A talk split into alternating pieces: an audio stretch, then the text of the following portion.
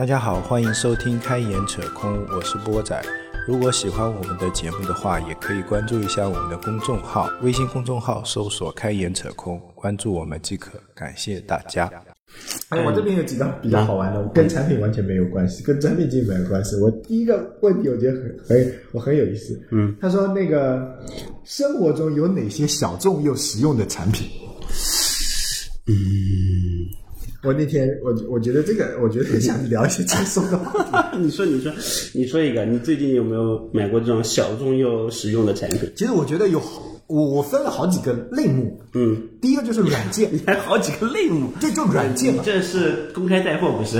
对，也也没广告费没收啊。嗯就就软件嘛，就嗯对对 app 是跟电脑上的软件是是。是吧？就我他说是小众啊，就这种大众好用的我就不不不太说了。就比如说小众好用的，比如说白描，嗯，我你你可能没有吧对，我有，我以前有，以前前有，现我我还买了它的终身会员，现在不用了。我就是你可能很少用到，对很少用。但是确实好用。对。然后比如说那种形色这种实啊对。啊对，就你你就你就觉得不就是小众吧，对很小众好好用，小众。小众好用。对。然后还有比如说我我我的那个手机上装了一个就我的系列，嗯，你可能用的比较少，什么我的天气啊，我的日历，我的课程表，哦好啊，吧就就就同一家公司出的，我之前用过最美系列，差不多，反正就这种系列。就玛丽那个。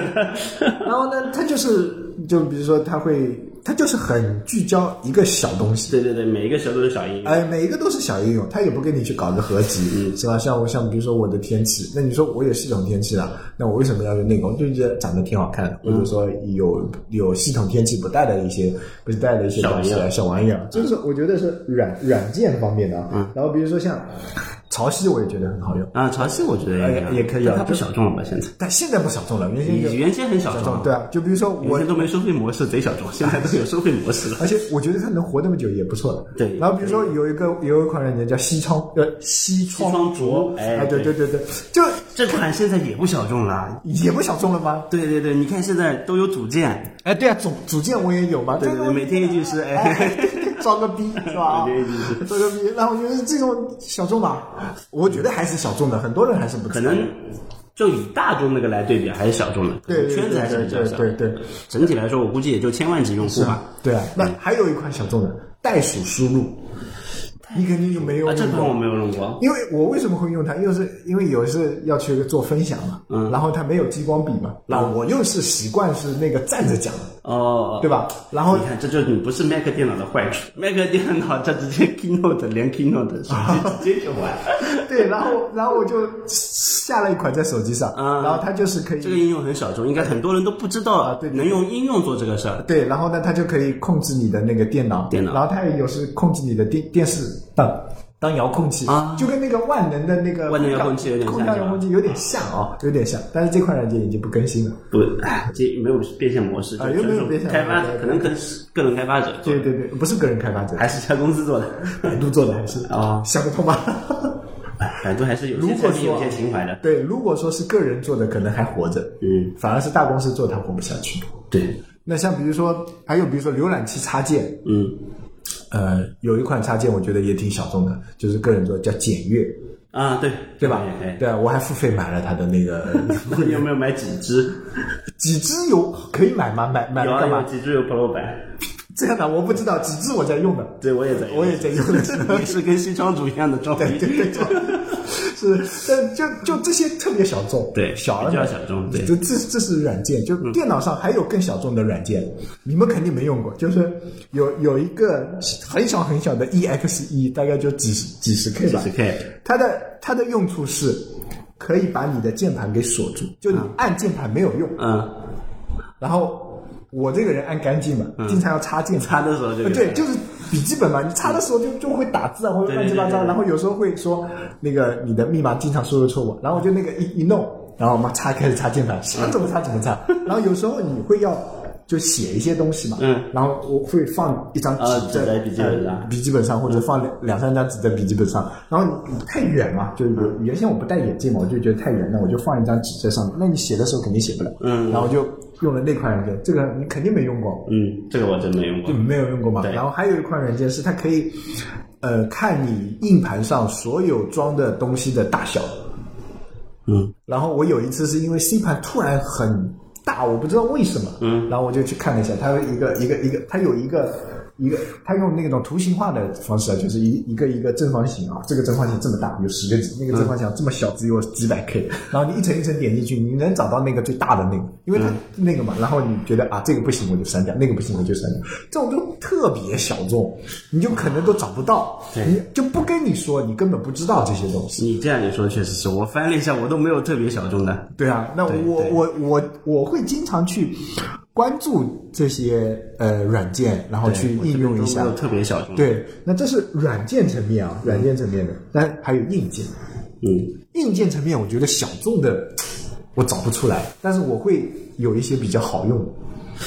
小众的，我我不知道那这个现在算不算小众啊？就现在有那个就即热饮水机啊，就可能哦这个我不知道这个算不算算算算算，这就这算家电了。对，这算家电啊。对但这个我觉得，反正你刚才说的时候，我第一想到的就是这个。这个嗯有了这个之后，真的就是第一，呃，小孩子泡奶呀，泡茶、泡咖啡啊，都方便很多。对，以前我我们家有一个温奶器的，啊就是晚上睡觉的时候把温奶器打开，然后奶瓶就那个，就放在里面。类有是有点像那个养生壶一样的那个，对吧？是是是是我们刚开始也是，后来发现，哎，有这玩意儿啊，方便很多，方便很多。对对对以前是是要用温奶器，我觉得温奶器啊，这个是我最近买过最方便的了，就完全就解脱了那个什么。是就不然以前就是如果不放温奶器，比方说夏天不放温奶水，就是冷水兑热水还要喝一口，到底是不是？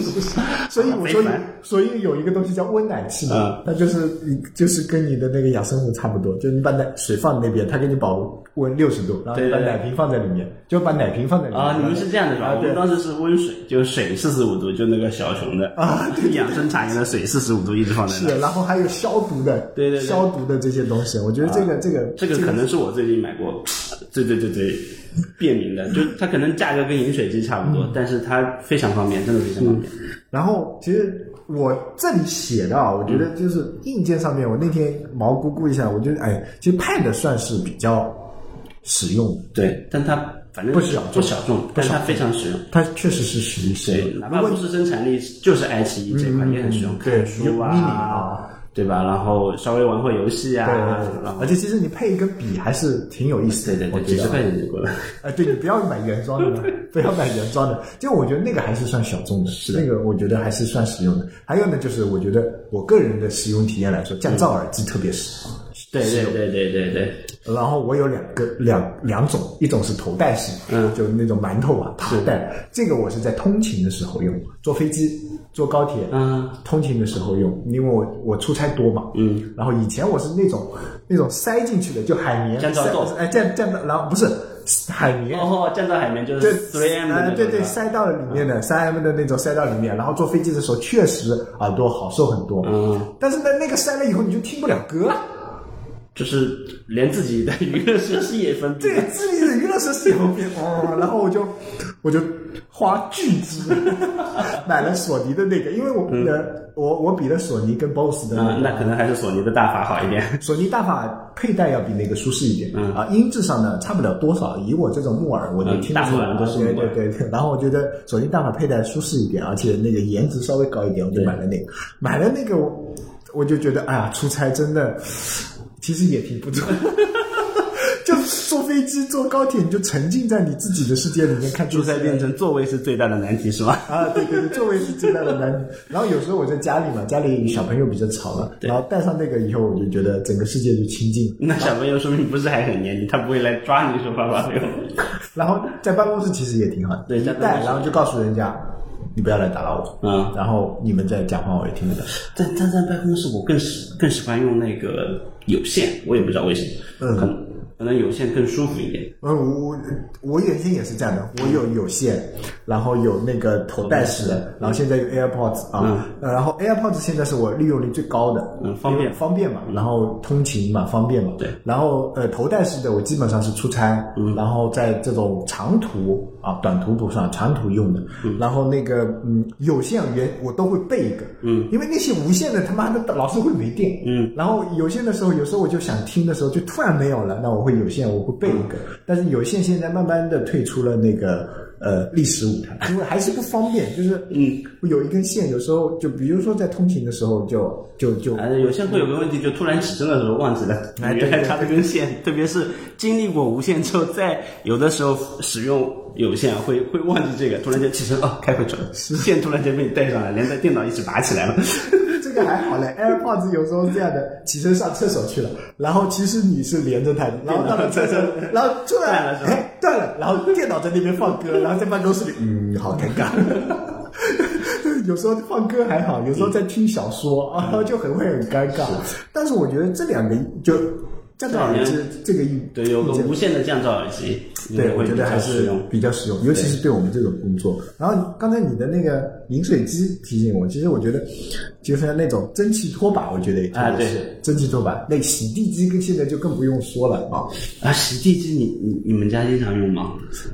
洗地机现在有那种就是自己去啊拖洗，然后自己回来，嗯。然后自己把抹布洗干净，你只要换水。就就我看过，好像现在就是不知道哪家的，就是洗地跟那个拖地机器人是一款的。对啊，就是一起的，就是他先扫、吸尘，嘚儿弄完，然后弄完了以后把垃圾自己弄掉，然后呢自己就是去拖拖干净，然后那个抹布他都自己洗了，就就那个抹布它会、哦 那你这样一说我觉得确实然后就你只要换那个这个水就可以了，嗯那个水就好了。我觉得这个也是挺实用的。啊，这个就完全把老人的手给解放，因为现在其实更多的是老人看不惯你的脏，不是我不是我我看不惯，那你们我们家 我们家是，我跟我老婆好像都习惯了，反正我儿子经常乱扔，然后我们也就这样，然后反正我妈受不了，然后她天天，然后我们家反正就是最多就是你刚才说的那个蒸汽拖把，然后她弄了，哎啊，其他的也没有还有一个，我觉得我个人认为还是挺有用的，就是那个烤箱。啊。空气炸锅是不是比烤箱更实用一点不不不，就就电烤箱，啊？就空气炸锅呢，就是其实不，我我我有一个空气炸锅要转你传让了，还没转出去是吧？因为我家里有电烤箱，嗯就电烤箱能烤的东西更多一些。是，然后呢，你一次性能炸，你比如说我上我烤、啊对对对我烤量上面来说对我烤是那个扇贝一次性能烤好多，然后羊排也能烤好多，嗯而且理论上来说，那个烤出来的肯定比这个这个你最多炸个薯条，炸个鸡翅，我们家炸过很多东西，我还炸过烧烤。这样的。那我们都是抖音上看的，啊这样的这中间三十分钟翻面翻了四五次，哗啦哗啦。但我都因为它小嘛，对小我 就不不停的去翻面。然后我就觉得那个我是我觉得就电烤箱，然后还有就是那种两用锅，吃火锅啊对我们家也有一个那个那个，我觉得这个也是但我们家那个是，呃，边上是个小锅，然后这边是个烤哦，对。对就对，你是你是那个一遍一遍的，对我是二合，就就是放上烤盘，然后你就你就是烤盘但是然后把烤盘拿掉以后，下面就是也是电磁的了，哎也是电磁啊下面就是水反正就是，但是我们是那个，因为我老婆喜欢吃火锅，啊。我喜欢吃烧烤，所以就变成这样子了。对不起，我儿子不在家的时候，我们两个就经常吃。我觉得这些东西都是算是好用的，我觉得是。，就感觉反正其实都是一通万通，都是一个电磁炉上面加个东西，但是其实洗碗机我觉得也是好用的啊，洗碗机也是好用的这个真的是解放妈妈解放妈妈的双手。对，解放我的双手，但就有时候 拿进拿出不方便。对，那这个没法子。，啊对啊，这洗衣机也好用的，而且一定要带烘干 的，对对吧？这也是好用的。那这些好像不小众，家电。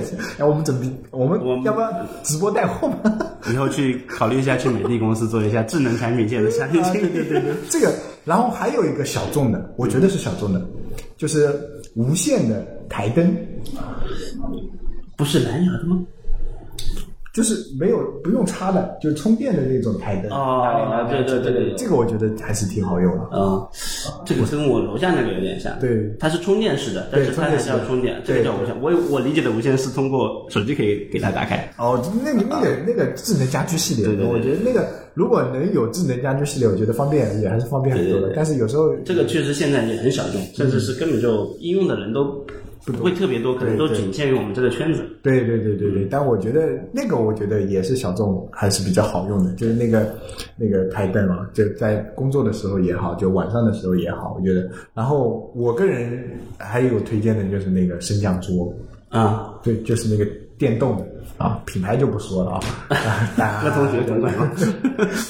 对，但是宜家也有几款特别好的啊，价格也不便宜啊嗯，价价格也不贵啊，宜家那个，我觉得这个确实对对我们这种腰不太好的人啊，对，我觉得这个是蛮好的，蛮好的。这个这些，就我觉得这些是硬件、家电，嗯，呃，家电类。然后我还有一个品类是生活用品，你说说看，我听听。你可能不太有，就是我个人，呃，买日日本的这些东西特别多，嗯。就比如说，呃，鞋子除臭的，嗯，对，就喷到鞋子里面。这个现在可能很多的按一下喷的那个啊、对对，就是那个跟，反正就长得跟那个所有的喷雾一样的，就是那个一个瓶子，反正跟杀虫剂差不多哎，这个小杀虫剂对对对对对。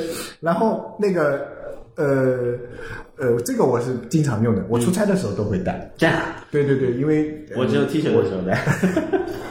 对，因为我觉得这个，因为出差你只会带一双鞋，嗯，然后呢，一双鞋穿久了肯定会有脚汗、对对对脚气就作为男人嘛，是吧？血气方刚的小伙子是吧？所以我会带。然后这个过安检还蛮难的，很烦，很烦。哎，坐飞机安检是不过会是要被拦到五十毫升以上是吧？对对对对对，你要么托运，嗯你要么托运，是，然后呢，托运有时候也会挺烦的，你这就带是带不动。然后这个是喷，就鞋子除菌啊什么的，这是一个。然后还有呢，就是擦小白鞋的那个那个哦那个那个那个那个。然后第四第二个呢，就是身上除味道，嗯，就是走珠，不是走珠，走珠也有，走珠我觉得这个呃夏天还是要注意一下的，还是要有的。这个这个这个是这个是 个人卫生方面。还有就是吃完火锅不是有股味道吗？嗯然后日本人也有那种喷一喷的，就一喷，然后就是那个火锅的味道会很淡，然后会有一股那个，就你可以买无香型的，你也可以买清香型的，嗯然后就那个特别好。就我出差我一定要带这个，嗯，就我一定要带这个。第一个就是你可以去掉那个你身上的味道，因为你出差有时候会比如说去应酬，是是是，然后香烟，嗯，酒啊，尤其是酒味，我味不喝酒，哦对对对。然后那酒味，然后如果去北方啊，那就火锅味、酒味啊，你你出差衣衣服最多带两身，嗯。你可能只能应酬两次，你他妈就不想穿了，因为你洗的不会干，尤其是这个，对吧？那也不可能去干洗是吧？所以这个东西是我。我是必必备的差旅专备。我家里也会有，嗯家里也会有。就比如说今天我们晚上出去吃火锅了，那我穿了个羽绒服，我不可能去洗的，嗯是是然后就放在那边喷一下，然后在外面通风一下，第二天它可能就没多少味道，嗯啊，那我就觉得嗯很舒服。啊，这个可以这个这可以，我觉得你可以去对，这个可以。然后一般有的时候就偷偷喷我老婆的。香水是吧？我儿子那天很搞笑，我不是说我买了瓶香水给我老婆吗？然后我儿子在我们厕所，他就觉得有点臭，然后他把他的香水撕撕撕，我老婆，我说啊，怒了是吧？也不是说怒了，就就味道味道味道很奇怪，对，就两种味呛鼻是吧对两种味道，就它会喷很多。其实那种香水你喷一些就对对对对对啊。当然那个厕所有另外一那另外的东西，嗯就有也是日本人的，就它有那种滴滴的低级。滴，然后就会那个，然后还有呢是跟一朵一朵小花一样的挤在那个马桶边马桶边上，然后它啪冲下来的时候，那个我没有啊，对，然后说那其他的我我都是放那种一块蓝色的，对对小那个熏香之类的啊，对对对要么空气清新剂之类的，对吧？那但我我现在都不怎么用，我我会用那个滴的或者挤在那个上面的啊，那个会稍微好一些。然后会放那个活性炭嘛，啊对活性炭嘛放一个，然后有活性炭，还有一个是除湿剂，放那个衣柜里面，嗯然后定期换的。我觉得这些东西都是蛮实用的。对，在南方应该还蛮啊，蛮实用的，蛮特别实用的是除湿剂。对，然后刚才你说的走珠，夏天其实蛮对蛮实用的走珠还对蛮常见的对。然后还有一个，嗯，你可能没用过，嗯就是它会有一个，也是日本人啊，我觉得日本人这个是神经病一样，就特别专注小的事情。它会有一个清凉喷雾，嗯，就喷你的那个 T 恤上，嗯，然后它会就是持续散发你的热量，就夏天，嗯，你不喷这个跟喷了这个，呃，你的体表温度可以降三到五度，这么惨，对但是相当于夏天到春天了那个感觉。对，就是就是你在外面走的时候，你不会感觉那么晒啊啊，不会感觉那么晒。然后呢，就你再喷上那个走珠，整整个人体会干净清爽日本日本人啊，最讨厌的就是第一个就是比如说他们非常讨厌就是上厕所的时候有声音。嗯，就是他们不喜欢听到那个那个那个那个接触那个跟那个接触的声音，所以呢他们会想一些东西，然后他们不喜欢闻到这些异味，所以他们会有这种乱七八糟的身、身体上的，然后那个汗渍，他们也是就是其实我觉得有时候也挺难受的，所以他们会想办法去消除这一些东西。嗯，我觉得这些东西是，尤其是到了夏天。啊，那个我我我是会必备的一些东西，尤其是出差，我都会瓶瓶罐罐都会的。是是是是是。所以以前有个东西那你这是都是要托运的。对，以前有个同事跟我一起出差，为什么你的行李箱老是过不了安检？他说化妆品化妆品也没那么多啊。然后有一次很搞笑的，火车那个那个飞机的安检我过了，嗯，火车的那火车的安检也过了，嗯就要飞机地铁的安检没过。以为是酒吗？就它略略微有一些酒精的成分，啊它易挥发嘛，然后我就哎呀好奇怪。然后出差的时候还还有好用的就是压缩毛巾，啊，对，这个好用。这个呃挺好用的。对然后其实电动牙刷、一次性牙刷也都是挺好用的。是。然后我觉得这些东西是我觉得生活当中我用的比较好好用的一些东西。压缩毛巾都是老婆那拿。你会你老婆那个不叫压缩毛巾吧？她那个应该是卸妆专用的吧？可能。对，反正也跟那个小小毛巾差不多，反正就魔术巾嘛。那我出差都会带那个压缩毛巾，然后一一次用一条，不是说每天用一条，然后还有压缩浴巾，这个好像有听过，但我没有用过。就是大小的问题嘛。哦就一个一个压缩毛巾小一点的，薄一点哦；压缩浴巾大一点，大一点是稍微那么厚那么一点点。嗯呃，你如果对酒店那些东西不那个的话，你就你就对，我曾经用过一次性被罩和枕罩。哎，其实这个呃也挺实用的。对，但我曾经用过，因为就去一个地方出差，酒店没有订好，然后订了一个比较偏的。对啊，我以前不带的，然后我出差多了以后，住到一些比较便宜、卫生状况不太好的酒店以后我下次去到那个地方，嗯。四件套我自己带，是，也也不是说四件套，我会把那个呃带一个床套，嗯。然后我睡在床套里面，然后床他的被子盖在盖在床套上，啊。然后我带个枕头套就可以了。是的。哎，完了，我怎么感觉我有洁癖？其实不是啊，因为有些不卫生的确实很那什么。对然后表还面点炎症你是不知道的。对，还要带拖鞋。对，啊，干一次性拖鞋我也有很多跟湿拖我也有干没有，你要带湿拖鞋，就哎洗澡这个我不会带。洗澡要带我。洗澡都是，比方说酒店啊，就是稍微那什么点，我都光脚进去。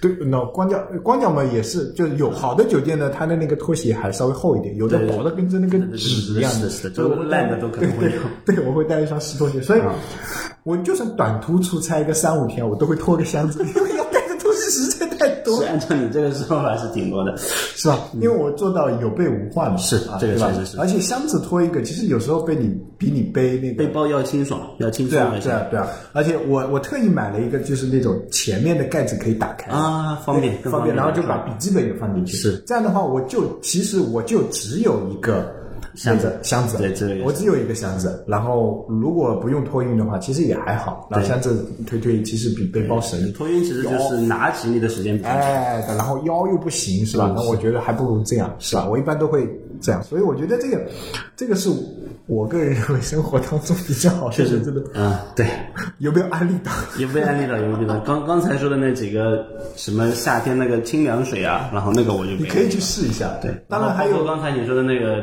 比较清、比较淡的那个东西啊，其实我觉得就有的时候喷一下也还行。嗯，就对，它有无反正香型的，我买的都是我现在是不会去抗拒这种东西，可能年轻的时候还抗拒，还能搞这东西干嘛？现在觉得，就是因为你要去见一些比较重要的人的时候，还是把有些东西去除掉会比较对好。，而且有时候我是自己自己受不了，就跟人家喝过酒以后，或者说吃过火锅以后，那那那一个味道，你说在家我还好，就出差的时候我觉得特别好用。嗯对，所以这些东西我觉得是，所以我第一看到这个话题的时候，我脑子里有一些东西，我觉得嗯，这些东西应该要分享给大家。安利出来是吧？对，反正就是淘宝。希望听完这这次以后有有供应商找我们。可以的，可以的，交个朋友，对呃，交个朋友是吧？是，这是我我认为比较好玩的一个，还有一个问题，就是那个，呃，如何提高阅读专业书籍时的专注度？这个好像很难哎，我也觉得，很难，这个真很难，因为专业数据都是枯燥的。嗯，特别对，这个取决于写作者，不取决于你。我真的觉得是这样，这真取决于作者。如果作者的是就是写的手法比较好，你会引人入胜。比方说，我们看最最常见的就是你带一个知识点的时候有案例，嗯，呃，会比没案例强很多。大家都是解释一个是有案例，你会看进去；没案例你会是是，这是选书对对，这这这这个，所以啊，我真不觉得，反正上学的时候也是这样的，大的时候也是这样。那给你一本很专业的书，你去看，啊，看着看着都会睡着。对，这是一个我现在就在经历，天天经历这种 这种痛苦，就你就你就会真的看不进去，是是是，这个真的很就而且有些是很空洞的，我那些东西就是很空洞的，就可能那些 从事什么理理论研究的人比较适合看这种书，我觉得可能是有一个过程，对对吧？对吧？反正我们可能没有爱上。我我我自己最近在看一个什么用户体验峰值的书，嗯，啊，好像算是也算是专专业书吧，嗯，然后什么神好好评率百分之九十几，嗯，看了两章啊，操他妈这写什么呀？不想看，就没完全没有没有完全故事性的，还不如看什么亚马逊传这种来的有意思。是是是是，其实这个真的蛮难的。就我自己也是看一会儿就挂了，就对对对就看税法，哎呦神经病嘛，看税法，看那种就很容易宕机了。啊，很容易宕机，很容易宕机。那其实你说真的要去呃提高，其实它这里是两个问题啊，就是第一个就是看专业书啊，我觉得就就像你说的，你看专业书可能要先学一些。浅一点是的入门一点，案例多一点，写的丰富有趣一些。那再再慢慢的加深印象，说去看一些专业的枯燥的一些书，这是选书的问题。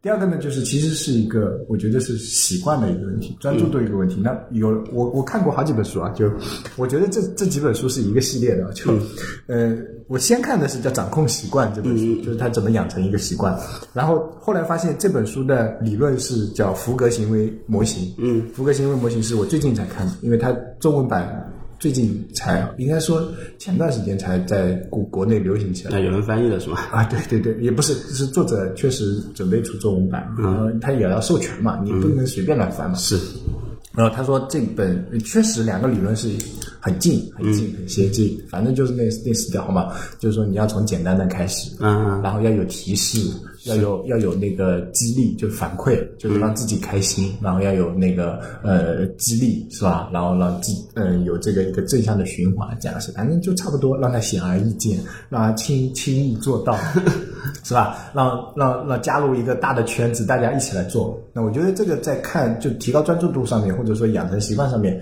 也是可以这样的。嗯，你看专业书，你不要说我今天我一定要看一章，看两页行不行？嗯啊，对我看两段行不行？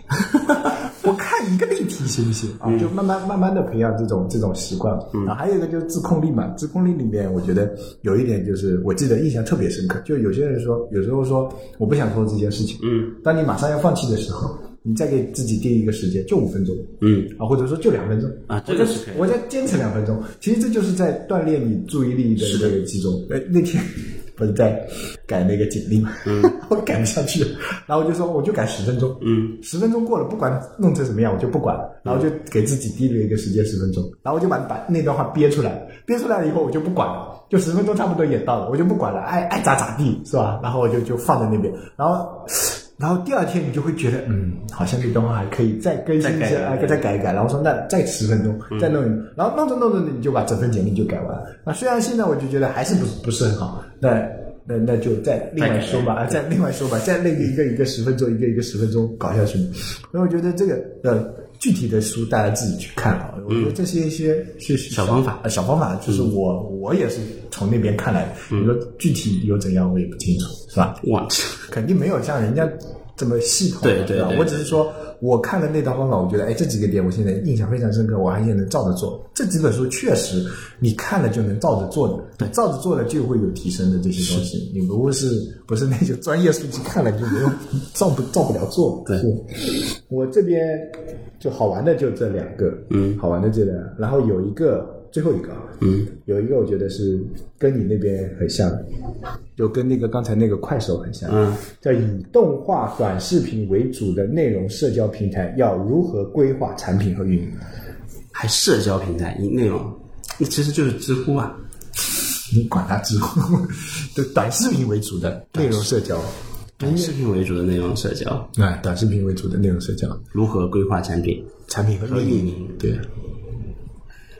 就刚拿到这个题目的时候，不知道怎么接。对，不知道怎么接。但是如果你从还是比方说把短视频抛掉，嗯，如果是以内容出发，嗯，前期可能产品的比重会比较少，产品就是一个 MVP，嗯嗯。更多的其实是运营侧。嗯。然后其实运在那个时候，运营侧也不会有特别信多信息化的东西，更多的是以内容驱动嘛。对吧嗯嗯嗯嗯啊，我们说内容社交最重要的是什么？就是找到一群志同道合的人去帮你构建内容，嗯这个是比较关键的。所以更多的可能还是运营的角度去出发。嗯嗯嗯啊，然后才是到某一个阶段之后，我觉得产品才会介入。嗯，就当圈子形成之后，模式跑通之后，才会是去做产品上的信息化。嗯嗯这个跟我们那天看的，看我那跟那天看的那个文章一样，就是是由先有组织数字化，嗯，才有企业数字化。嗯嗯对，那组组织本身很健全了之后，有这个思路，然后你才能去把它数字化。是所以看到这个，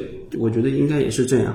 嗯，内容内容社交平台它是内容驱动的嘛，嗯，说白了是内容驱动，实际其实还是运营先行，去扩类目也好，去就横向和纵向嘛，你自己去选嘛。纵向的也是一样，其实也都是运营驱动，嗯，只有到一定程度之后，比方说像头条这样，嗯我当我的内容产生不再由 PGC，我可能变成 UGC 或者是什么，哎，那个机器是 MGC 好像是，还有一个词叫 MGC，就是机器产生内容，不是我自己在，就这种。现在不是有很多就是那个自己去编小说的嘛，你你就可能就输了一个什么。刘洋子，然后咔，哒哒哒哒，就这种，这这这个就是机器产生内容，也有类似的，其实嗯。到这个阶段的时候，可能你才会是产品去驱动，嗯嗯。但运营可能部分是去，它是可能去打爆款或者是维护那个、呃，就是精品的那个概念。其实更多的内容可能是由产品去产生，嗯，啊，就是阶段不一样，可能两两个侧重点也不一样，跟你刚才说快手的那个情况有点类似，是不同阶段它的侧重点会不一样。说实话啊，嗯，就我刚看到这个问题的时候，如果你去想这个问题怎么解的时候，其实我们两个肯定没有解，对，因为我们没在这个行业里面。就不算是特别深入，哎不算我们是泛内容，对，然后呢，你你硬要说呢，可能就是一些就泛泛而已。对很泛就就跟我今天经历的那个一样，就是你说的东西，人家可能都懂，嗯，或者说你说的东西，人家知道的比你更深，是。啊，就跟我们去面试一样的，就哎，人家说怎么怎么做，你可能撞人家枪口上，人家。这些东西完全都懂，然后就觉得你水平一般。是但是你如果刚更专业的啊，对，然后你如果是跟他刚好错开的，嗯，或者说他没有的，那他就觉得你还行，其实打个信息差嘛，啊，打个信息，对对，所以我我我后来想，就是这道题目为什么会被问出来？嗯，我现在老是会 在想这道题目会为什么会被问出来？嗯，这是偷机取巧的解答方式。就是其实我因为有时候我自己也会问这个问题，嗯，比如说哈培训。内容培训产品应该做怎么做规划？对你可能会百度搜一下。其实你说真不会嘛，也不是。总感觉那个答案有点泛。对，这第二、第一个，第二个呢，就是你脑子里呢可能有一些点，嗯，但是呢不知道怎么串。对，然后第三呢，你想看看别人怎么做。第四呢，可能你就真的不知道，希望有直接给你一个参考答案，然后你就怎么做，呃，就就比较清楚。但是我我在我记得我以前做过一个课程，叫怎么做产品规划，然后那时候类比的一个例子，就是假设，嗯，这个已经过去好多年了，假设你回到十年前，嗯，然后来规划你的职业，你会去做什么？一一脸茫然，一脸茫然，然后根本就不会规划职业。对，职业是不会规划，就是你，然后或者说不是不规划职业，再泛一点，就是假设回到十年前，你会做一件什么事情？你最想做一件什么事情？可能也是一脸茫然。这样的，因为我我我的脑对十年前在上大学的时候，啊，你十年哦，对，啊，我十年前在上大学，第一反应是什么？我未来要做什么？嗯，真真的没有或者说你会去干一件什么事情，对吧？也也，我我我印象里真没有这个。我现在回过头去想，我十年前好像真没有想过这个事情，对，真没有想过。这十年前你肯定不会想。那如果我魂穿过去，让让我回到十年前干什么？啊，我第一件事情可能借钱买房，我那时候上，我 我突然间就是冒出来这个念头。我那时候那个那个课已经是在我五年前的时候，呃对对给给给那些小朋友讲的时候，嗯那呃，就是我那个时候的答案也是借钱买房。现在让我再回到十年前，我还是买房，对，对不对？你刚才问我的时候，突然间，哎，我操，肯定借钱买房。对呀、然后就那时候我你那些小抛开什么职业什么，好好像是还是为了钱，这真的是对，借钱买房。就就是钱啊，就你回归到本质，啊 就我的本质，我就是我为什么呢？我为什么要那个？对我干嘛要做产品经理对我干嘛要做产品做个神经病屁啊 对啊，对啊，我就我就神经病嘛！我规划我的职业干嘛？我规划我的职业，我不就是多赚点钱吗？是啊，那我买房不香吗？是啊，就就是抓住几波红利嘛，一波是买房，第二波是第二波是互联网金融的 P to P，然后赚到就走。对啊、然后我我问那些小朋友，他们也是说，有些人就是买房，然后有一个人说，他说我可能想换一个大学，因为他刚毕业。嗯对啊，那我说对啊，为什么你们想换一个大学？你们想买房？嗯，对吧？十年前为什么你不这么想？或者五年前你为什么不这么想？对，因为那个时候你看不到未来，是是你穿越回去了以后，这件事情是一个非常既定的一个结果，而且是正确的。是，就买房这件事情是正确的，对而且收益是他妈贼高的，对不对？就是你不管买哪个房，你而且你你总有知道哪片房子涨得高，这些信息全部给到你了，是，所以你就会说，我他妈做什么产品经理，神经病吧！要做产品经理，我也去阿里做，对。对吧？我想尽办法去天猫、双十一我，觉得那个时候反正就觉得，哎，我操，本科毕业够了，哎，去阿里，对啊吧？那那你也就那样，然后剩下就借钱买房。那那个时候就是让你重新选一次，就是说，如果是职业的话，我可能就是那个，然后你就会想，那我，然后这个目标一旦定了，说我要借钱买房，你就很。嗯会规划你接下来要怎么去买房这件事，其实这个本质上就跟你做产品规划是一样的。嗯，你因为你不会做产品规划，或者说你不知道怎么做的时候，就是那个目标不太清晰，是。而且不太肯定，你不能得出一个正确的百分之百的肯定的结论，所以你就觉得哎呀不对，就是一般人的解答思路是三乘四等于多少？嗯。啊，就是如果你知道答案之后，你就说多少乘多少等于十二。哎，是是。是吧？是的，对啊，所以但是啊，这里又会另外一个问题，如果让我现在啊，嗯，回到十年前，我可能不是买房，嗯，那是什么炒股啊，啊？那他妈收益比房的收益才高得多得多，白马股是吗？哎。选定比亚迪。别说别的，你买个买个那个酱香酒不香吗？对对对对对，你买个腾讯不香吗？是你买个苹果不香吗？对不对？他们的收益肯定超过房产的，房产十年前到现在他妈十倍撑死了，对那个他妈可能一年就二十倍了。你这样一说也是，对，对不对当你知道哪个东西，反正就还是那个确定性的东西嘛，而且你甚至都知道什么时候抛。对啊，你就知道它的价格。对这是什么？这也是信息差。是，因为当你知道了这个这个的时候，你就会抛弃另刚才那个。刚才就是没有我跟你说股票的时候，你觉得买房子他妈好稳呐、是，但是买房的启动资金可比股票的启动资金高多了哦。对，而且套现买，套现卖啊股票是可套现快。对啊，对股票你你带，如果是带着那个什么股价曲线图回去，你完全都知道什么时候是低买，什么时候是高卖。对啊，你都其实你都不用知道每一个股票是什么。你想想看，大大盘你总知道吧？对大盘好的时候，你买什么涨什么，一天可能就有百分之二三十的收益，是是是是一一个月就可能一百分之一百的收益了。对你如果是穿越回去的是一个，比如说是一个金融系的人，他妈神经病吧买房，我做我做期货不香吗？是，所以这个其实就是你看的不够多，对，你了解的信息差不够。晚上去做个梦，倒回去二十年，那个什么互联网泡沫的时候，疯狂买进腾讯、阿里、网易。那如果让你回归到比如说两百年，都那些穿越到三国时代，是的穿过那，你都可以改变整个历史啊！对，你你他妈，你说赤壁的时候你帮一下曹操，你他妈这个你就算不帮曹操，是不是、啊？你自己做个将领是吧？那些名人他妈的弄两个回来，你根本就一方诸侯了，对吧？你的收益他妈高的去了多了多了，比诸葛亮率先发明包子。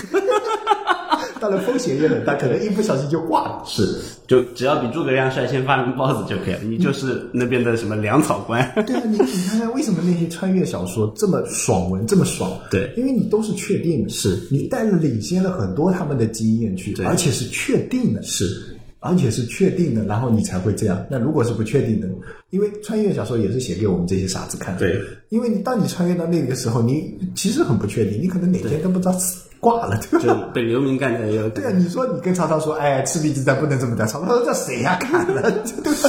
神经病嘛，对吧？你肯定也是一步一步，但是那个历史事件是确定的，嗯，那个时间是确定，你那个目标是确定，嗯，然后你是怎么去一步一步往回猜，嗯，其实这里面我我后面我回答那个问题的时候，就是你就要么假想一个目标，对，这个目标是假想你是确定，然后你一步一，就像你说的，十二这个目标是确定，嗯，那我是三乘四，还是二乘六，对，还是一加二加三乘四，对，是吧？这种这种解法是不一样的，然后一步一步去推，要么就是上面给你个 KPI，就往下推就完了，是，对吧？你也不要求那么多了，那这个时候你可能会比较落地的，能做出一个产品规划对，目标确定的时候去拆解会比什么都没有的时候要稍微强一点。对，就是就拆的过程中，你可能会有更多的想法，是的，或者有更多想试的东西，嗯，然后再用那个所谓的 GLOW 模型，对对就就你的目标定了，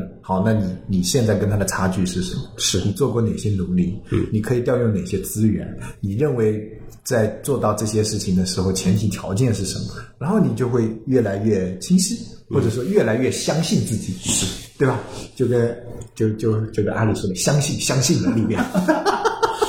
对吧？就跟阿 Q 说的，你说的多了，可能你就信了。是，对吧？你猜的多了，你就信了，对然后你就会朝着这个坚定不移的往前走就可以了，啊，是吧？所以，哎呀，我们怎么什么时候穿越一下呀？平行时平行宇宙，平行你这边对啊，是吧？你说穿越的时候，你脑子里就要买房，但是这其实也是你信息差的问题。对，也是信息差的问题。你你你随便翻一只股票，它的这个可比房产的收益对对高多了对对对，而且时效性更好。对你要是能带个百度回去，你搜一下每期的那个理财药，更他妈牛逼，是吧？带两张报纸回去，你就你就你就等着它好了，你就带带几张报纸回去，我觉得这可能要进去。就不要每期中了，对你中一期就可以，一年中一次就够了，对一年中一次，是吧？所以所以不然真有可能要进去。所以掌握信息越多啊、你越牛逼，是所以要多看多学习啊！多听我们节目。行行行，走啊走啊。感谢大家收听本期节目，欢迎大家关注我们的公众号“开眼扯空”，获取更多的资讯内容。谢谢大家。